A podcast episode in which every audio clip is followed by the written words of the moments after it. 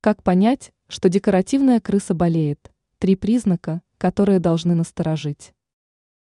Декоративные крысы достаточно выносливые и могут приспосабливаться почти к любой среде обитания. Однако эти грызуны также подвержены различным заболеваниям. Причем есть некоторые признаки, которые могут указывать на то, что крыса себя плохо чувствует. Причины болезней.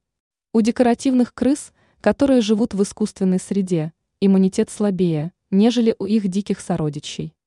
Поэтому из-за неправильного кормления, содержания и ухода у них могут возникать некоторые заболевания. Несбалансированное питание и вредные продукты в рационе грызуна также могут стать причиной аллергии, ожирения или различных кишечных патологий. Признаки плохого самочувствия. Резкие изменения в поведении могут говорить о том, что с грызуном что-то не так. В частности, стоит насторожиться, если крыса стала вялой и медлительной, или же, наоборот, начала беспричинно проявлять агрессию и нервозность.